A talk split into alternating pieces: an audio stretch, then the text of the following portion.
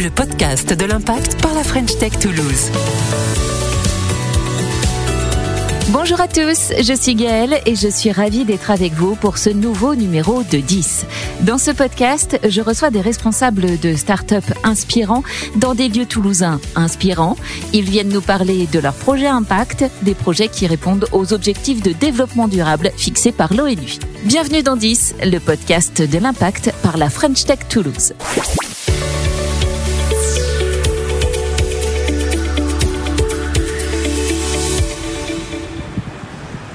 Je vous emmène aux mines de Toulouse, le marché euh, d'intérêt national. Je vais rencontrer Quentin Sayeb, il est euh, cofondateur d'Hector le Collector. C'est lui qui nous a donné rendez-vous ici pour euh, nous présenter justement sa start-up et pour parler avec lui de l'ODD 12 de l'ONU, consommation et production responsable. Bonjour Quentin. Bonjour. Alors on est où là exactement? On est aux mines, Oui. mais euh, pourquoi est-ce que votre euh, start-up est installée ici? Donc effectivement, on est installé ici parce qu'il y a une volonté en fait euh, du mine justement de mettre en place euh, tous les acteurs de l'agroalimentaire du territoire occitan au même endroit. Donc le mine traditionnellement, on a euh, euh, les distributeurs, les grossistes en fruits, en, en légumes, en viande, en poisson. On a aussi de plus en plus de restaurants qui cuisinent sur place. Et maintenant, on a euh, un pôle innovation qui réunit des startups qui proposent des services.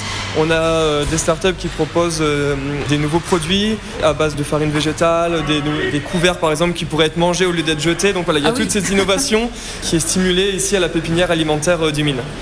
Allez, nous prenons ce grand ascenseur pour rejoindre du coup euh, Ah oui, l'espace commun. exactement. Tout est grand, euh, tout est fait pour monter des charges. euh, C'est, euh, on est au cœur du système là. Et on va effectivement au deuxième étage. Alors Quentin, nous voilà donc dans ce lieu commun de cette pépinière. Est-ce que vous pouvez nous expliquer comment vous est venue l'idée, votre parcours à vous, qui a amené à la création d'Hector le Collector? J'ai eu euh, la chance de grandir euh, dans un milieu euh, plus rural et avec la possibilité d'être formé très rapidement par mes parents au, compostage et avec cette idée de bah, on trie nos épluchures, nos déchets alimentaires et puis on les emmènera au, au fond du jardin. C'est ce réflexe de tri que j'ai gardé quand je suis arrivé en, en milieu urbain Mhm. et notamment pour finaliser mes études sur Toulouse parce que initialement j'ai fait un parcours euh, qui est pas du tout en lien avec ce que je fais actuellement. Ah ouais, c'est vrai. J'ai fait un parcours universitaire jusqu'au master 2 euh, en développement et conception de logiciels. D'accord, ah oui, donc euh, rien à voir. Rien à voir. Donc je suis venu à Toulouse pour faire mes études et je me suis arrivé sur une problématique qui était de dire euh, mince, je, moi j'ai l'habitude de trier, mais qu'est-ce que je peux faire de mes déchets? Donc c'est comme ça qu'Hector le Collector est né. C'était quand à peu près? Nous on a créé la société en juin 2020, mais donc du coup c'était un projet qui était maturé de quelques mois avant quand même, mais mais c'était ça, c'était ça l'idée, ouais. Et sur euh, votre site, on vous présente comme l'expert du déchet. Alors on comprend pourquoi, mais expliquez-nous peut-être euh, ce que sont les biodéchets, comment ils sont valorisés par euh, votre start-up. Les biodéchets, ce sont tous les déchets qui sont issus de l'alimentation, enfin de la préparation de repas, des produits qu'il faut jeter. Ça inclut également de manière plus large tout ce qui est déchets verts issus du jardin. Mais il y a quand même une différence entre les déchets alimentaires et les déchets du jardin. Donc nous, on travaille vraiment sur les biodéchets, mais dans la catégorie des déchets alimentaires. Et l'idée, c'est aussi de valoriser l'eau, je crois. Alors en fait, il y a plusieurs sujets sur le déchet alimentaire. Euh, en cherchant quoi faire de mes déchets, j'ai aussi euh, mieux compris le cycle en fait de ces déchets et notamment euh, la problématique qu'on veut résoudre, c'est de se dire actuellement ces déchets ils sont envoyés euh, en centre d'incinération, donc ils vont être brûlés avec le reste des ordures. Et si on regarde un petit peu plus euh, dans le détail, ces déchets, on remarque qu'ils sont composés à 70-80% d'eau en fonction du déchet. Donc si vous essayez de mettre le feu à un melon ou à une pastèque, Oui, ça va être compliqué. ça devient très vite, très vite compliqué. Donc on s'aperçoit que ces déchets, voilà, ils sont brûlés. C'est un problème de performance pour les incinérateurs qui sont obligés euh, de mettre le four à plus haute température. Et du coup, ça devient un non-sens économique, écologique, parce qu'on s'est aperçu que ces déchets, ils peuvent avoir une, une valorisation qui est beaucoup plus intéressante. Donc chez Hector, euh, on travaille avec des filières dites de méthanisation. D'accord. Donc euh, derrière ce mot un peu compliqué, c'est tout simplement l'idée qui est défendue, c'est de dire ces déchets s'ils fermentent en absence d'oxygène, donc dans des cuves un peu spéciales, ils vont libérer du gaz. Et en fait, des bactéries vont dégrader ces déchets et du gaz va s'en libérer. Et le gaz qui va nous intéresser, c'est le méthane. C'est celui qu'on va retrouver en gaz de ville, en chaudière, en bouteille. Enfin, c'est le gaz qu'on a l'habitude de consommer en, tant que citoyen. Et donc, au lieu que ce gaz il soit extrait des fonds marins, euh, extrait des sols, importé de pays étrangers euh, qui ont fait l'actualité récemment, on est capable d'en produire. Euh, donc, l'usine se trouve à 40 km de Toulouse en circuit court et nous permet du coup de récupérer ce fameux méthane. Et à la fin du cycle, il faut vider les cuves.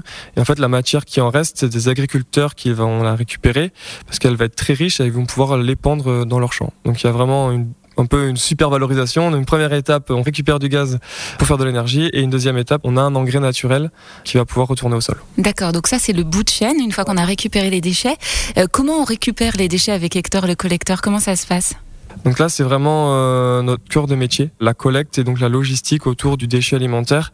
Donc notre métier, c'est de convaincre et de motiver euh, ce qu'on appelle des producteurs de déchets, donc des personnes qui vont avoir du déchet euh, alimentaire. Quand on regarde un petit peu, c'est à peu près tout le monde, hein. mais c'est aussi euh, des restaurateurs, c'est aussi des hôteliers, c'est des traiteurs, c'est des écoles, des hôpitaux. Donc la liste est assez longue. Et donc nous, on travaille avec ces professionnels pour deux raisons, parce que comme on l'a dit, il y a un enjeu écologique très important, environnemental, mais pour ces professionnels, il y a aussi il y a une réglementation qui rentre en vigueur euh, dès janvier 2023 et qui sera totalement appliquée euh, dès l'année prochaine, janvier 2024. Donc c'est aussi pour eux une façon de se mettre en conformité. Très bien. Et alors ça représente combien d'entreprises aujourd'hui? Donc on a passé la barre des 100 points de collecte euh, il y a 10 jours. Donc Félicitations. ouais, en deux ans et demi, c'est, on, est plutôt très content. Et on a aussi la particularité de travailler avec des entreprises de bureaux tertiaires, je dirais, ou des espaces de coworking, un peu comme on est là aujourd'hui. On donne la possibilité en fait aux entreprises et à leurs collaborateurs de faire le tri des biodéchets aussi euh, à l'entreprise. Donc ça va être euh, du marc de café, ça va être le midi je finis pas ma salade ou je finis pas mon sandwich. Et notre particularité c'est de et ça venait résoudre aussi un peu mon problème initial de dire bah, j'ai des déchets en centre-ville en tant que citoyen mais je sais pas quoi en faire. Bah, l'idée là c'est de proposer à tous les salariés euh, volontaires de récupérer ce qu'on appelle un petit kit Hector. Donc c'est une petite poubelle qu'on installe fièrement sur son plan de travail de la cuisine dans lequel on met toutes ses épluchures et quand notre entreprise est partenaire d'Hector, on peut venir les déposer dans, le point commun finalement dans le dans le collecteur euh, et donc ça, c'est aussi euh, quelque chose qu'on développe beaucoup euh, dans Toulouse et, qui plaît énormément. Et donc, vous mettez des collecteurs généraux dans les entreprises. Vous avez mis en place ensuite des circuits de récupération pour bah, récupérer justement le contenu de ces collecteurs avant qu'ils ne soient ensuite traités dans l'usine de méthanisation. On comprend bien qu'il y a toute une logistique derrière tout ça. Comment justement, lors du lancement en 2020, vous êtes passé de l'idée à la réalisation? Ouais, le passage à l'action est toujours un peu difficile et en fait, euh, avec mon associé Valentin, je pense qu'on peut dire qu'on est parti de zéro. C'est-à-dire, euh, on connaissait les start-up garages, ben nous, ça a été vraiment le start-up jardin. On est allé euh, voir la maman de, c'est très familial chez Hector. On est allé voir la maman de Valentin qui avait un petit peu de terrain dans sa maison. On lui a dit, est-ce que c'est possible de mettre quelques composteurs le temps de démarrer notre activité et d'avoir vraiment toute cette logistique qui va jusqu'au méthaniseur. Elle nous a dit, ok, bah, je vous fais confiance, allez-y. Et bon, et au bout du dixième composteur, elle nous a dit, bon les garçons, ça commence à faire beaucoup et ça serait bien de changer de solution. Et donc voilà, on a démarré vraiment tout petit avec euh, un, premier véhicule, quelques bacs, euh, des composteurs dans un jardin. Et euh, c'est comme ça qu'on a testé notre idée auprès des professionnels. Effectivement, il fallait les convaincre, leur expliquer la démarche. Effectivement, il y avait un aspect réglementaire, mais ce qui a convaincu majoritairement nos clients jusqu'à maintenant, c'est plutôt l'impact environnemental et le fait que on le voit dans la façon dont on discute avec eux et les sondages qu'on peut leur donner. Finalement, c'est agir à son échelle. J'ai un établissement qui produit des déchets et à ma petite échelle, en fait, je peux jouer un rôle, je peux m'engager et c'est plutôt euh, là-dessus qu'ils sont plutôt convaincus et que nous, on, travaille surtout sur ce point-là avec eux. Et alors, en conséquence, c'est quoi votre modèle économique? Pour le coup, il est assez classique dans le secteur euh, du déchet. Nos clients nous payent pour qu'on vienne évacuer leurs déchets euh, une à trois fois par semaine en fonction du volume de déchets et de l'espace de stockage disponible, parce qu'en centre-ville, les espaces sont assez réduits, donc il y a une vraie problématique de, de stockage et, d'espace. Et nous, on est rémunéré justement sur cette partie logistique, prendre les déchets d'un établissement et les apporter jusqu'à la bonne filière de valorisation qui est pour nous de la méthanisation. Et c'est un milieu concurrentiel On n'en a pas parlé ça? Nous, on s'est lancé dans Hector le Collector. Par conviction et par valeur qu'on voulait défendre. Avec un peu de chance, on a découvert en cours de route qu'une réglementation allait rentrer en vigueur. Donc ça, c'était plutôt euh, positif. Par contre, on s'est aperçu que d'autres avaient d'abord vu la réglementation avant d'avoir vu l'impact euh, environnemental euh, possible. Donc effectivement, c'est un secteur qui commence à devenir de plus en plus concurrentiel parce que d'autres acteurs se positionnent. Il y a des acteurs historiques du déchet qui sont déjà en place et qui observent un petit peu ce qui se passe et qui pourraient effectivement rentrer sur le marché rapidement. Et comment vous tirez votre épingle du jeu là-dedans? On fait ce que certains ne savent pas faire, et notamment les, les acteurs euh, traditionnels. Il y a des nouvelles problématiques de collecte en milieu urbain. Je pense notamment aux zones à faible émission de CO2, les fameuses ZFE, qui empêchent euh, beaucoup finalement d'acteurs traditionnels euh, de rentrer dans le centre-ville parce qu'ils ont des, anciennes flottes de véhicules. Mhm. Là où nous, on collecte en 100% avec des utilitaires électriques, on respecte ça. Il y a de plus en plus de villes qui font des tests aussi sonores, c'est-à-dire qu'ils mettent des radars sonores parce qu'ils veulent éviter que certains quartiers deviennent trop bruyants. Bon, bah, l'électrique est encore une solution parce que pour le coup, elle émet très peu de bruit par rapport à euh, du diesel ou à du thermique de manière euh, générale. Donc là, et en plus, là où des acteurs traditionnels aiment bien aller chercher euh, de gros volumes au même endroit, nous, on va chercher 100 kg à droite, 80 à gauche, 60, 40, et après, on vient tout mutualiser dans notre entrepôt. Et donc là, pour des acteurs qui valorisent du déchet, c'est intéressant parce qu'ils viennent chercher un gros volume directement dans notre entrepôt.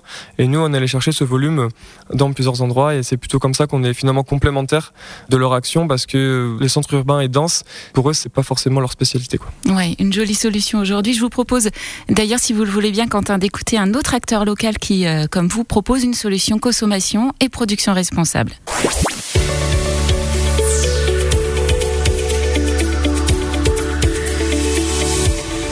Je m'appelle Audrey Penaud, donc j'ai cofondé Sucrime Club avec mon conjoint il y a deux ans maintenant pour booster la consommation de produits locaux en circuit court.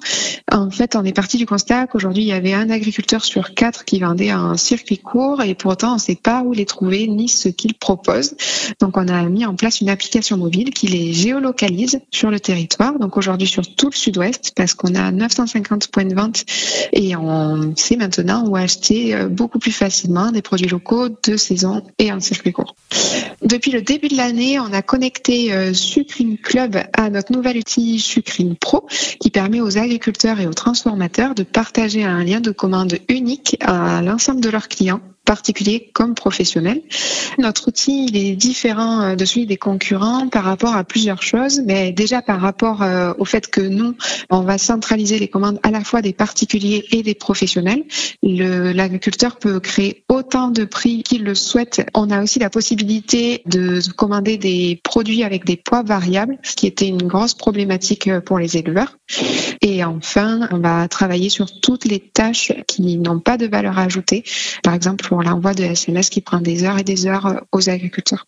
Donc, notre objectif, c'est vraiment d'embarquer un maximum de producteurs parce qu'aujourd'hui, du côté des acheteurs, ils sont déjà friands de notre solution. Donc là, nous sommes en train de mettre en place un plan de financement pour les prochains mois afin d'accélérer notre développement parce qu'on pense vraiment qu'avec un outil numérique facile à utiliser et qui correspond aux besoins des agriculteurs et aux attentes de leurs clients, ça devient facile de mieux consommer. Une réaction à ce que vous venez d'entendre? Bah déjà très beau projet, très bonne idée. En fait, on s'aperçoit qu'effectivement, il y a beaucoup d'initiatives euh, qui se créent pour mieux consommer, pour mieux gérer ses déchets, pour euh, consommer responsable, enfin tous ces sujets-là.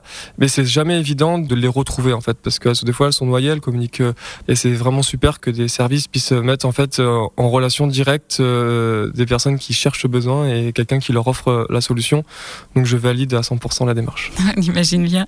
Audrey parlait finance. Qui vous a aidé vous? Qui vous a accompagné dans le lancement de ce projet Qui vous accompagne aujourd'hui en termes de fonds d'investissement notamment Il y a Toulouse Métropole, je crois aussi, qui... Euh...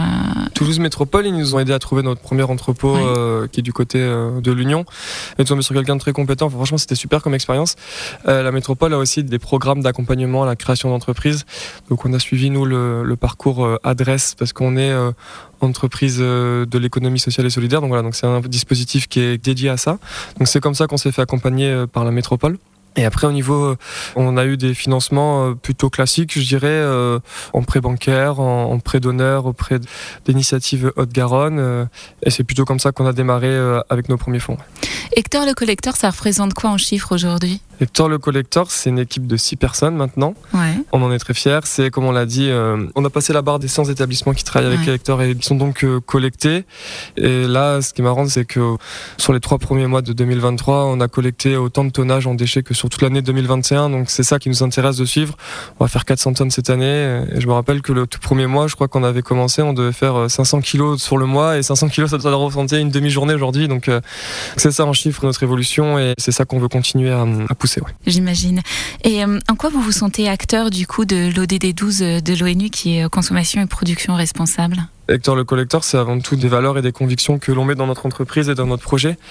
Et on se sent modestement, je pense, euh, un acteur de cette ODD, dans le sens où on accompagne et on pousse les gens à transformer finalement quelque chose qu'on considère comme déchet, comme une matière réutilisable euh, pour produire une énergie dont on a vraiment besoin encore aujourd'hui pour nos pays, pour notre société, plutôt que de les faire venir de loin. En tout cas, on vous sent euh, convaincu par évidemment tout cela. Vous avez une éducation derrière, on a compris également ça. On sent chez vous que euh, c'est plus qu'une idée et c'est vraiment une habitude que vous essayez de diffuser. Ouais, effectivement, je pense que c'est plutôt un enseignement là que j'ai reçu que j'essaie de diffuser plus largement. Chez Hector, on a vraiment cette volonté de pas être euh, moralisateur sur le sujet, mais plutôt d'être pédagogue, d'être un petit peu ludique aussi, d'être fun. Euh, rien que dans notre nom, c'était une volonté de se démarquer. Le déchet, c'est un sujet qui est pas forcément toujours très sexy, et l'idée c'est de le rendre agréable et, on le remarque globalement, les gens ne font pas le tri, ils font Hector, et beaucoup d'entreprises nous disent bah on a adopté Hector, euh, tout le monde en parle le midi, t'as pensé à nourrir Hector? Des fois c'est un peu le, le des nouveaux, t'as pas nourri Hector, mais c'est Hector Voilà, donc il y a tout ça qui se met en place dans les entreprises et, et avec les professionnels avec qui on travaille, et, et c'est ça qu'on voulait, et c'est ça qui nous rend fiers aujourd'hui. Et effectivement, parce que Hector, quand même, c'est un raton laveur, c'est ça? C'est vrai qu'on a beaucoup parlé de Hector, mais on n'a pas dit qui c'était. Hector, c'est notre petit raton laveur, effectivement, notre petite mascotte, qui nous permet finalement euh, bah, d'incarner euh, tout ce qu'on s'est dit, à la fois le côté euh, malin et propre du raton laveur, qui en fait, euh, quand il fait les poubelles, bah, a tendance à laver ses épluchures et ses pommes avant de les manger. Et il y a le côté euh, ludique et un peu amusant de l'animal, et, et c'est ça. Hector est sur chaque collecteur Hector est partout. Exactement. Hector est partout et je vous devance peut-être une question. On me demande souvent pourquoi ça s'appelle Hector. Et en fait, c'est euh, un clin d'œil euh, au composteur dont je parlais en introduction. Une fois, on a eu un rongeur qui est venu faire son nid à l'intérieur et ma petite sœur qui avait dit Oh, mais c'est trop mignon, on a un petit Hector qui est venu faire son nid. Et donc, du coup, c'est pour ça que ça s'appelle Hector le collecteur. Comment va Hector le collecteur aujourd'hui? Hector, il va très bien. Ouais. on est content de là où on en est. Quand on est dans un projet, je pense qu'on veut toujours mieux, mais objectivement, je pense qu'on peut être fier de notre premier parcours. On a l'ambition de porter Hector le collecteur au- au-delà des frontières euh, de la ville de Toulouse. On vise les 20 plus grandes métropoles de France pour développer notre projet. Et donc, euh, je crois qu'il nous reste encore beaucoup d'étapes euh, à valider, mais c'est ça qui nous motive et qui challenge toute l'équipe en ce moment. ouais. Et justement, j'allais vous demander, c'est quoi les grands défis de 2023 pour vous? Les grands défis de 2023, c'est de continuer à proposer à de plus en plus de pros et de particuliers finalement le service sector. On a validé notre modèle sur Toulouse, on a validé toutes nos hypothèses. Donc là maintenant c'est un développement plus national qu'on va viser. Vous auriez un conseil pour ceux qui veulent se lancer euh, comme vous dans une start-up euh, actrice euh, de la consommation, de la production responsable? Mon conseil, c'est de se lancer. Tout le monde le sait maintenant, mais l'entrepreneuriat, il y a des jours avec et des jours sans, et les émotions sont un peu plus décuplées, je pense. On a encore besoin de solutions, on a besoin de réinventer euh, bon nombre de services et de produits de notre quotidien. Et donc, euh, si on est nombreux à avoir des idées euh, et à être prêts à les mettre au service de la société, de créer des entreprises, il faut le faire. Oui. Oui, il faut le faire. Donc, j'incite tout le monde à se lancer, même si le chemin est pas toujours facile, mais il faut le faire. Eh bien, le message est passé. Pour terminer, Quentin, dans 10, on parle de 10 objectifs de développement durable fixés euh, par l'ONU avec euh, 10 startups. 10 sur les terrains de foot et de rugby. Euh, ce sont aussi des meneurs de jeu. Alors, question toute simple, c'est qui euh, votre numéro 10 Quel numéro 10 vous inspire? Très bonne question. Le numéro 10, bah pour le coup, je, je suis plutôt foot. Donc euh, ça va être issu du foot.